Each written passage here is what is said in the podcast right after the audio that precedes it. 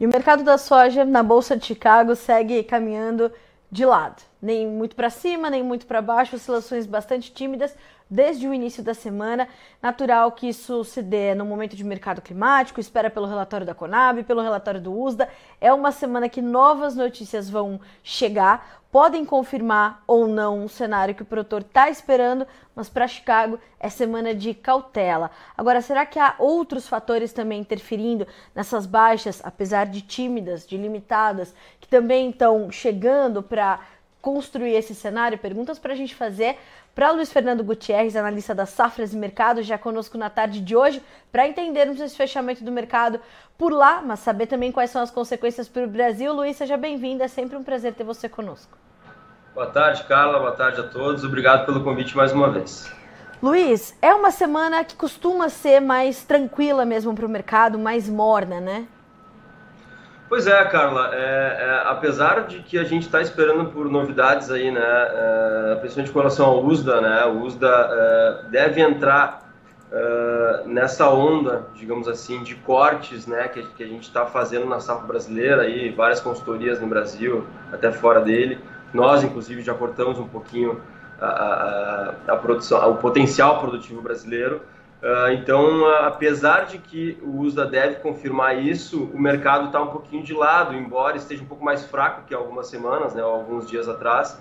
Uh, mas também a gente não pode esquecer que não é só o Brasil que conta. Né? a gente vem batendo nessa tecla há um bom tempo, que a gente tem que ficar atento, o mercado tem que ficar atento, os produtores têm que ficarem atentos à questão da Argentina, que em 2023 saiu do jogo, digamos assim, de alguma forma, Uh, e agora em 2024 deve voltar com uma produção cheia, deve voltar a exportar mais farelo e óleo, que o Brasil acabou ganhando uma parcela importante da Argentina em 2023 pela quebra histórica que eles tiveram. Deve importar menos soja do Brasil, que também foi uma coisa muito importante nesse ano, né? Tem muita gente que não está comentando isso, mas isso ajudou a gente ter um número de exportação, inclusive, maior do que a gente estava esperando. Né? Eu me lembro que lá por julho, uh, junho, julho, meio do ano, a gente estava falando uma exportação de 98 milhões para o Brasil e a gente está batendo 100, 101 milhões. Né? Muito porque a Argentina teve que importar soja brasileira como ela nunca importou. Né? Normalmente ela importa 300 mil toneladas, 500 mil toneladas, por questões logísticas locais, assim, de, de fronteira. Nesse ano ela teve que importar praticamente 4 milhões. E agora, em 2024, a Argentina voltando a bater uma produção cheia, ela deve importar menos do Brasil. Então, a gente já perde uns 3 milhões que a gente teve a mais, uh, que a gente não deve mandar para a Argentina. A Argentina deve roubar um pouquinho da exportação brasileira, uh, mesmo que, que, pouco, né? porque no grão ela compete pouco com o Brasil, mas querendo ou não também pode mexer no nosso número. Pode roubar um pouco da nossa exportação de farelo e óleo e colocar mais soja no mercado, né? Isso que mais importa. Então, é, é, o, o, produtor, o mercado não pode esquecer que não é só o clima no Brasil, não é só o problema brasileiro que de fato existe, né? Um problema principalmente no Mato Grosso. Não é só isso que, que o mercado está olhando. O mercado olha para o todo e o todo uh, conta também com essa produção argentina que provavelmente vai compensar alguma perda no Brasil né? Por mais que o produtor não goste, a gente tem que fazer as contas e as contas estão apontando para isso, estão apontando para uma produção sul-americana maior, né? E aí Chicago, né? Como eu falei, apesar de olhar para o uso agora de sexta-feira que deve cortar a safra brasileira, ele não esquece que tem a Argentina e a Argentina está se encaminhando para uma safra cheia aí e resultando, né? Numa produção sul-americana maior. Inclusive até esse momento eles estão avançando de forma bastante considerável com o plantio, né, Luiz? Como é que está a condição de clima e quais são as expectativas e projeções das safras para a Argentina? É, a gente teve um início de plantio, eles plantam um, um pouco depois de nós, né? Gente, eles plantam quando a gente está com metade da área plantada, eles começam a plantar. Né? Eles plantam muito mais, mais uh, próximos do Rio Grande do Sul, por exemplo, que é o último estado que planta, que planta no Brasil. No início, é, ali em meados de outubro, meados de, de novembro, início de novembro, é, a gente teve uma, um, o clima estava um pouquinho mais seco, né? principalmente no final de outubro ali, o que impactou muito mais a área de milho, né? porque a janela de, de, de soja é a partir de novembro. Uh, mas o clima melhorou, uh, os trabalhos de plantio estão evoluindo bem por lá uh, e as previsões climáticas são boas, a verdade é essa.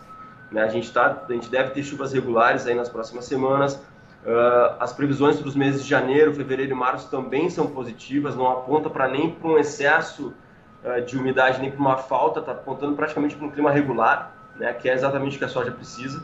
Uh, então, assim, é, é, difícil a gente falar nesse momento, olhando para mapas, que a Argentina não vai ter uma safra cheia. Óbvio que o clima pode mudar, a gente tem que ter toda a confirmação, obviamente, dos mapas, né? Mas olhando para o que a gente tem hoje, que são essas previsões, né, que apontam para o clima positivo, a gente não pode falar em nada menos do que uma safra cheia na Argentina, né? Inclusive com uma área superior a que a gente estava esperando inicialmente. Uh, tem lá a bolsa de, de, de Rosário já está falando uma área acima de 17 milhões de, de hectares. A gente estava inicialmente com uma área de 16,5, mas o, o, próprio, o próprio problema do milho que eles tiveram lá por outubro pode ter feito alguma migração de área para soja. Então, assim, é, Carla, é, é, realmente um cenário mais provável de safra cheia na Argentina. Nós, safras, estamos trabalhando com uma safra de 48 milhões, com um viés positivo, podendo chegar a 50 milhões de toneladas.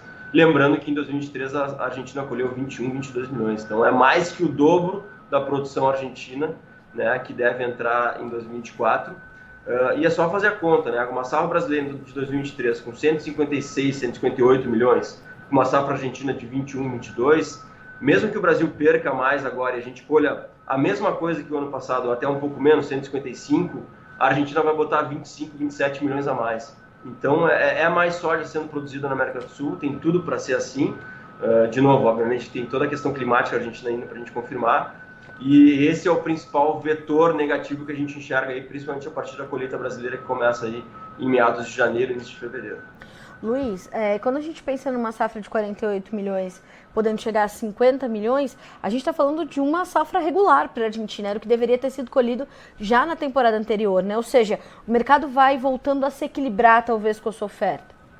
Exatamente. A Argentina vem de três safras problemáticas, né? É, o Brasil também teve alguns problemas nos últimos três anos, é, principalmente em 2022, né, com a quebra aí histórica no Sul também. Uh, principalmente Paraná e Rio Grande do Sul, mas a Argentina vem, uh, ano após ano, nos últimos três anos, uma safra inferior à outra. Então, sim, há uma safra regular de 48, né, se de fato se confirmar 48,50. É, obviamente que a produtividade média argentina é inferior à do Brasil, mas mesmo assim uh, tende a levar uma, a essa safra regular de 48,50, que é uma safra bastante importante, que, como eu falei lá no início, coloca a Argentina de volta no jogo, de alguma forma. A Argentina vinha perdendo importância né, pra, principalmente no mercado exportador nos últimos anos, exatamente porque ela vinha tendo problemas além dos pro, ah, problemas de produção, além dos problemas econômicos que já são clássicos na Argentina. Inclusive isso é importante, né? É um ponto também que a gente tem que, tem que ter, é, ficar atento, né, Carla? Que a gente tem um governo novo. Lá vem uh, ele. Se, se, fosse o Massa, o presidente, né? Ou seja, a manutenção da, da, da uh, do grupo que governava a Argentina, que vem governando a Argentina há um bom tempo, a gente não poderia esperar nada menos do que a manutenção dos problemas, né? a gente não poderia esperar nada muito diferente do que vinha acontecendo, se era, são os mesmos que, que queriam estar lá. Agora, com esse novo presidente e, e, e, pelo posicionamento que ele demonstrou ao longo de toda a campanha, é, a gente tem que esperar alguma coisa diferente. E no caso da soja, no caso do agro, de uma forma geral, a gente pode esperar, não, não, acho que não vai ser no primeiro momento, tá? mas é possível que aconteça alguma mudança na questão das retenções. E aí, tirando, digamos, que diminua as retenções ou tire as retenções, né, que seria uh, o caso mais extremo, a Argentina ganha mais competitividade no mercado internacional e acaba tirando mais competitividade do produto brasileiro na, na, aqui na América do Sul. Então, são vários os fatores aí que a gente tem que apontam para baixo, de uma forma geral, né? E o produtor muitas vezes fica não gosta que a gente fale, né, que o cenário não é muito favorável e tal, mas a gente está tá, tá, tá tentando montar esse quebra-cabeça e nesse momento, né, que a gente está montando, esse quebra-cabeça está apontando para um cenário de preços mais pressionados a partir da colheita brasileira, né? Então a gente tenta, tenta, tenta olhar para isso, tenta ver essa realidade aí. Obviamente as coisas podem mudar ainda, mas são possibilidades aí que a gente está enxergando que são, que são, é, que são grandes as chances disso acontecer. É, e isso, de fato, essa, essa competitividade da, da não, a gente está falando de soja aqui, mas do agronegócio argentino tende a mudar é, ou pelo menos dar outros sinais nesses próximos quatro anos, é o que a gente precisa pôr na conta, principalmente na formação dos nossos preços, né, Luiz? Exatamente, como eu falei, a Argentina voltando para o jogo, a gente tem uma mudança importante aqui, é, né, não só de produção sul-americana, mas também de competitividade aqui na região. Né? A gente não pode esquecer, a Argentina sempre foi, né, há muitos anos, é sempre não, mas há muitos anos é o maior exportador do mundo de farelo e óleo. Né? Isso é muito importante porque isso mexe com esmagamento no Brasil, mexe com consumo para esmagamento para a gente exportar. Então a gente pode ter algumas mudanças nisso se de fato a, a Argentina ganhar competitividade, principalmente se, se houver a retirada das retenções. Então é algo muito importante, né, cara? Não só na soja, como no milho, no trigo, enfim, vários outros produtos. A Argentina é um grande produtor, né, embora inferior ao Brasil, né, em termos de volume aos Estados Unidos, ela é um grande produtor, é um grande player mundial dessas, desses grãos. E ela voltando com força para o jogo aí muda o quadro de algumas, de algumas dessas commodities. Então é importante a gente acompanhar o que vai ser feito aí nesse, nesses próximos anos aí com relação à Argentina, não só uh, na questão econômica, né, diretamente falando, mas também a questão cambial, que pode ter algumas mudanças. Então existem muitas incógnitas, né? Então a gente tem que acompanhar bem de perto. Luiz, é, embora a gente saiba que é, muita água ainda tem para passar embaixo da ponte brasileira, uh, quando a gente olha para a safra 23-24, o, que, que, o que, que o mercado já entendeu da nossa safra, Luiz? Porque a Argentina começa a plantar um tiquinho depois, então a gente vai buscar entender agora o que, que vem da safra argentina, o que deve vir pelo menos uma safra regular. Agora, o que, que o mercado já sabe efetivamente, já absorveu efetivamente dos problemas que a gente registra aqui? É, o que, que a gente pode é, é, registrar de reflexos no mercado em Chicago e o que pode ainda acontecer? Bom, o mercado já entende, de uma forma geral, que a safra brasileira não vai ser é, tudo, é, a produção não vai atingir o que ela poderia atingir. Tá? O potencial produtivo brasileiro não vai ser alcançado nesse ano. Né? A gente está esperando já por produtividades mais baixas, uh, principalmente no centro-norte do país, mas principalmente no Mato Grosso Lembrando, né, que ainda eu, eu entendo que ainda é cedo para a gente mexer em potencial produtivo do norte e do nordeste. Né? A gente tem uh, uma lembrança bem recente, de 2021, a gente teve uh, um cenário muito parecido com falta de chuvas no, uh, no norte e no nordeste, exatamente no final do ano, nos últimos dois meses, novembro e dezembro, me lembro que foram muito secos. Uh, e se começou a se colocar em xeque a produção da, da do Matopiba, pá, né, enfim, da, do norte e nordeste como um todo. Só que, a partir da virada do ano, as chuvas chegaram e salvaram a safra do norte e do nordeste. A verdade é essa. Então, acho que é muito cedo para a gente falar em perdas produtivas importantes. Obviamente que o alerta está ligado. Né? Se as chuvas não voltarem, a gente vai ter perdas no norte e no nordeste. Uh, mas é muito cedo. Então, o que a gente pode falar hoje é que o Mato Grosso, de fato, não vai atingir seu potencial. Existem problemas importantes em algumas regiões, é verdade. Tem produtor que vai perder metade da lavoura? Tem. Só que o Mato Grosso é muito grande. Né? A gente não pode pegar uma região específica e, e, e, e passar essa fotografia para todo o estado. Tem algumas regiões que, que têm um desenvolvimento bom das lavouras, então está difícil de quantificar isso no Mato Grosso ainda, né? Mas eu entendo que o viés é negativo. A gente já cortou nossa produtividade esperada para o Mato Grosso, a produção nacional frente a isso. Eu acho que novos cortes podem ocorrer, mas está difícil de quantificar ainda, né? Tem gente falando de 150, 155, 160 a gente está ainda no meio, né? Inclusive está recém acabando o plantio, se a gente for ver né? na, na, na vírgula, está recém acabando o plantio, obviamente que tem lavouras já plantadas desde setembro, e essas já, a gente já pode ter uma visão um pouco melhor, mas eu acho que tá, há uma dificuldade para quantificar o tamanho do problema no Mato Grosso. Uhum. Goiás, por exemplo, já tem alguma recuperação pelas chuvas que chegaram, né? Então a gente pode tirar um pouquinho do potencial goiano, mas não muito, pelo menos eu entendo assim. Obviamente tem outros estados que a gente tem que ficar de olho, mas o grande ponto é, é, o Mato Grosso. Eu acho que o mercado, de uma forma geral, já entende que a gente não vai ter uma safra do tamanho que poderia ser. É, pode ser que a safra fique parecido, parecida com a de 2023, tá? É, mas o mercado só vai, só vai é, é, precificar isso de uma forma um pouco mais real, né? um pouco mais concreta, a partir do momento que os números se mostrarem um pouco mais concretos, né? um pouco mais reais. Uh, e eu acho que isso só, só um pouquinho mais à frente, só a partir de janeiro, aí, para a gente ver isso de uma melhor forma. Mas eu entendo que o mercado já precifica esse problema brasileiro, mas também entende que do outro lado tem isso tudo que tem, tem essa questão que eu falei. A Argentina deve colocar essas 25 milhões de toneladas a mais no mercado e, querendo ou não, fazendo a conta de produção sul-americana, que é isso que importa, não é só o Brasil, uh, a gente deve ter mais soja. Então essa é a briga do mercado. Se, né, se se, se, se, se bota para cima em cima da quebra brasileira ou se puxa para baixo em cima da uma tendência de produção argentina grande. Então é isso que o mercado está olhando hoje, mas o mercado, né, respondendo diretamente a pergunta, já entende que a produção brasileira não vai ser tudo que poderia ser. Luiz, é... o que mais Chicago observa nesse momento? A gente tem essa espera pelo relatório do USDA, Uh, e a gente tem essa situação na América do Sul. Quais outros fatores constroem o cenário para o mercado internacional da soja nesse momento? Hoje, esses são os principais fatores, tá? Naturalmente, sempre quando a gente está em época de desenvolvimento de safra, tanto aqui como na América do Norte, o ponto central do mercado é esse, ó, fora algum outlier, né? Que a gente possa ter, mas no momento a gente não tem, no caso da soja especificamente, porque as guerras não estão acontecendo em regiões importantes para a soja, né? Um outlier, por exemplo, que a gente teve a guerra comercial, isso não está acontecendo, então não existe nenhum grande fator, né? Obviamente que o mercado olha para a demanda chinesa, olha para as margens na, na, na China, uh, isso naturalmente o mercado está sempre olhando, também não é nenhuma novidade. Uh, recentemente o mercado está olhando bastante para o câmbio, porque querendo ou não, uh, dólar ganhando força no mercado internacional, como é o que está acontecendo nos últimos dias, de alguma forma, tira a competitividade do produto americano. Né? Então tira um pouco de força do Chicago. mas essa volatilidade do câmbio a gente tem que continuar esperando por ela, porque existem muitas dúvidas aí com relação a, quais são os rumos, né? Principalmente com relação às taxas de juros nos Estados Unidos, embora o mercado já esteja entendendo que, é, pelos números da economia norte-americana, o Fed não deve fazer novos aumentos é, tão cedo na taxa de juros, inclusive pode até cortar a partir de certo momento de 2024.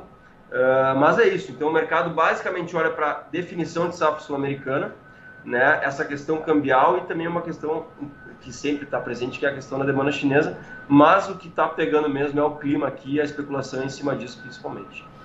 Luiz, como é que a gente traz isso para a cena brasileira? A gente teve recentemente uma melhora dos prêmios, que foi algo que a gente né, é, veio registrando aqui contigo, inclusive no Notícias Agrícolas. E que momento é esse para a formação dos nossos preços, mas mais do que isso, para os negócios que a gente ainda pode fazer, haja vistas que a gente está com a nossa comercialização ainda consideravelmente atrasada?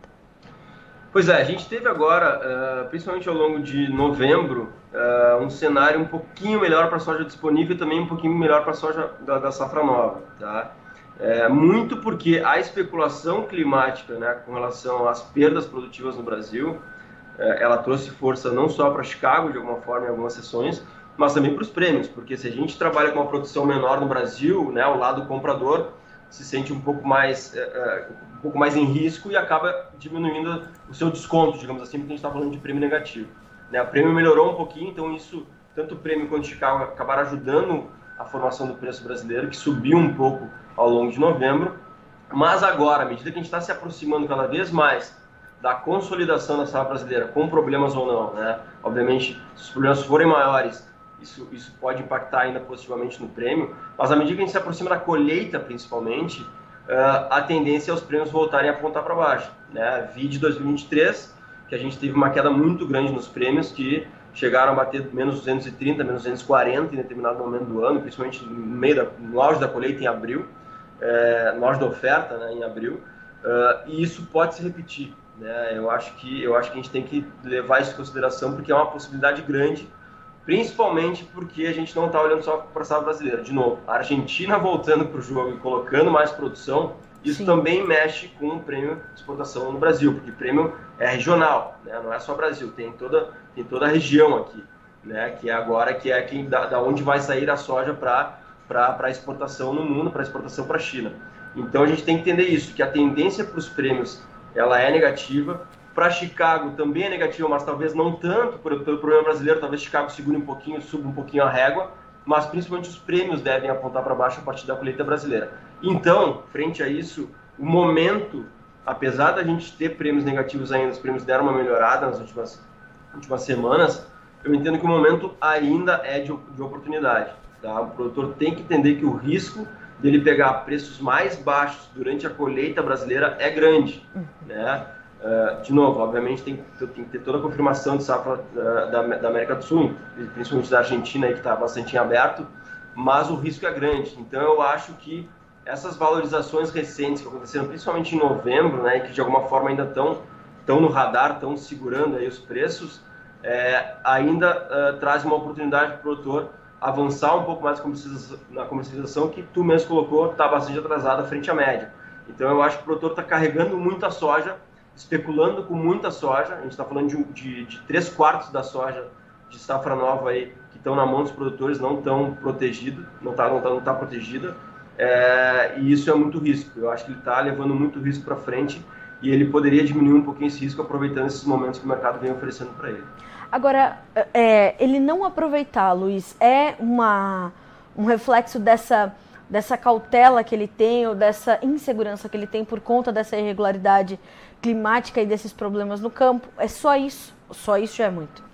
É, é, é bastante já. Não, não é só isso. Obviamente que ele está olhando para a conta dele, né, para a margem dele. Né? Então, tem produtores que estão com uma margem mais apertada, embora os custos tenham caído nesse ano, o preço caiu bastante também. Então, tem produtor que, uh, que a conta está tá difícil de fechar. Então, ele olha para isso também e ele tem esperança de ter preços melhores. Mas o fato é que ele não pode mais esperar a repetição daquelas margens elevadas que ele teve nos últimos 4, 5 anos. Né?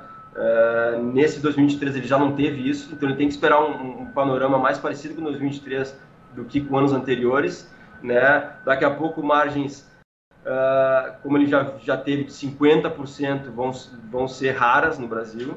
Daqui a pouco ele tem que trabalhar com margens bem mais baixas, né? Naturalmente trabalhar com margens positivas, mas baixar a régua dele para fechar a conta, porque a gente está entrando num, aparentemente num cenário um pouco diferente dos últimos anos, né? Que 2023 já nos mostrou ser um ano bastante diferente e ele tem que entender que o risco dele ter uma repetição do cenário de 2023 é grande. Então eu acho que é isso que ajuda bastante ele a, a segurar as vendas também. Ele está com a esperança de ter uma melhora, uh, de voltar para margens muito elevadas como ele já teve, mas o fato é que, uh, pelo menos até o momento, no meu entendimento, o mercado está apontando para outro lado. Né? Então, é, é, mas eu acho que é principalmente isso, né? Os preços mais baixos que estão pressionando ainda as margens é o que está fazendo ele segurar aí e principalmente frente a essa esperança de ele ter preço um pouco melhor lá na frente, seja por problema climático no Brasil ou na Argentina, uh, mas, mas né, como eu falei, uh, o cenário não está favorecendo muito isso nesse momento. Sim. Luiz, te agradeço muito pela companhia nessa terça-feira, é sempre bom te receber aqui para trazer análises sempre tão completas e muito é, lúcidas, né? Esse, esse entendimento de que não é o que a gente está vendo da nossa janela que se que, que, registra a realidade toda, né? A fotografia inteira é só um pedacinho da foto. Então, sempre bom ter as suas análises e a sua lucidez para a gente entender exatamente que momento a gente está vivendo. Obrigada mais uma vez. Sempre bom ter você com a gente. Obrigado, Carla. Um abraço. Até a próxima. Um abraço, Luiz. Até mais. Senhoras e senhores, Luiz Fernando Gutierrez, analista das safras e mercado, conosco nessa tarde de terça-feira para dizer, ó, a gente tem problemas no Brasil? A gente tem problemas no Brasil. Agora, começa a entrar mais forte no radar dos traders em Chicago a possibilidade da Argentina voltar com uma safra pelo menos normal, regular em relação aos outros anos, onde nós tivemos perdas significativas. Quando o Luiz faz essa comparação aqui, é muito importante. A gente está prevendo é, a gente, né? As consultorias, o uso das bolsas de Rosário, de Buenos Aires, algo como 48 a 50 milhões de toneladas a serem colhidas de soja na safra 23-24 da Argentina. Se a gente lembrar da última safra, pouco mais de 20 milhões de toneladas, a gente está falando de um aumento considerável de oferta vindo de lá. Não só a oferta da soja em grão, mas de derivados também. E esses derivados vão ali ocupar um lugar que foi é, ocupado nessa última temporada pelo Brasil. Então, esta competitividade do Brasil vai ficar um pouquinho mais ameaçada ou não tão intensa, porque a Argentina chega, uh, ou deve chegar, claro que a gente vai ver tudo acontecer, é super El Ninho, para os argentinos também, mas o El Ninho costuma ser um pouco mais favorável para eles do que é para nós, e a gente vai olhar para isso. Então, Luiz Fernando Gutierrez chega com essa, essa sinalização importante temos que olhar para a Argentina, o mercado está olhando para a Argentina e é fazer as contas. E aí o Luiz conclui dizendo: ainda é momento de oportunidade, é momento de fazer as contas, os prêmios melhoraram, a tendência dos prêmios durante a nossa colheita é de queda, a colheita, a colheita que se intensifica mesmo e chega com o grosso da colheita, né? É, a partir de janeiro. Então, é, a, a, a chance, a possibilidade do produtor pegar preços mais baixos lá adiante ela tá no front, né? Inevitavelmente. Então é fazer contas, olhar a sua margem, entender os seus custos de produção, saber como vai ser a sua segunda safra e participar do mercado, caso seja um momento de oportunidade para você. Então é, é olhar para tudo isso. E claro, semana que, é, semana que vem não, sexta-feira tem relatório do uso, o Departamento de Agricultura dos Estados Unidos traz o seu novo boletim mensal de oferta e demanda e vai, é, naturalmente, segundo o Luiz, fazer um corte na safra. É um corte muito expressivo? Não deve ser, mas o USDA pode te surpreender sexta-feira? Pode sim, senhor. Então a gente tem que olhar e entender que é típico do momento de mercado climático, que é o vetor central agora. É, né, da, do, do, caminhar dos preços, essa, esse tipo de comportamento, né? Um pouco mais lateralizado, a volatilidade presente, mas com oscilações tímidas. Então, nada do que você já não conheça. E para passar por isso é ter estratégia. Vamos ver como ficaram as cotações no fechamento dessa terça-feira. Números na tela, a gente começa com a soja na Bolsa de Chicago. Percebam que o janeiro fecha com 13 dólares e 800 por bushel, subindo 2 pontos mais 25 ao longo do dia, um pouquinho antes do fechamento do mercado, chegou a testar novas e aceleradas baixas. A gente viu o mercado perder mais de 10 pontos nos principais uh, vencimentos. O janeiro chegou a perder os 13, operou ali até 12,95, 12,92, voltou. A resistência nos 13 dólares é forte. Então, janeiro, uh, a resistência não, perdão, o suporte Uh, janeiro, 13 dólares e 800 por bushel, 2 pontos mais 25 de alta. Março, 13 dólares mais 29, subindo 2 pontos mais 75. Maio, 13,45, referência importante para nossa safra, 3 pontos e meio de avanço. Julho, 13,53, subindo 2 pontos mais 75. Vamos checar também os preços do milho. Milho também fechando em campo positivo, 4 dólares e 68 por bushel no dezembro, 8 pontos mais 25 de alta. O março, 4 dólares e 90. O maio, 5 dólares e 1. E o julho, 5 dólares e 900 por bushel, subindo os últimos três contratos entre 4 e 4,75. Para concluir, os números do trigo. O trigo também fecha positivo, o dezembro se ajustando aí pro, pro para sair da tela nos próximos dias, subindo 20 pontos, 6 dólares e 15. O março, 6 dólares e 30 com alta de 9 pontos e meio. O maio, 6 dólares e 43, alta de 9 pontos mais 25. E o julho, 6 dólares e 51, uma alta de 7 pontos mais 75. A gente fica por aqui com esse boletim, mas a nossa programação continua te trazendo informações importantes para que vocês sejam sempre os produtores rurais mais bem informados do Brasil. Notícias agrícolas, informação agro-relevante e conectada.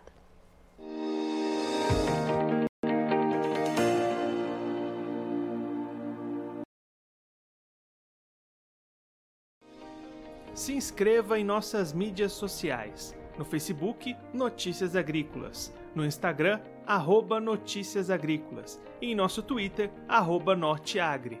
E para não perder nenhum vídeo, não se esqueça de nos acompanhar no YouTube e na Twitch Notícias Agrícolas Oficial.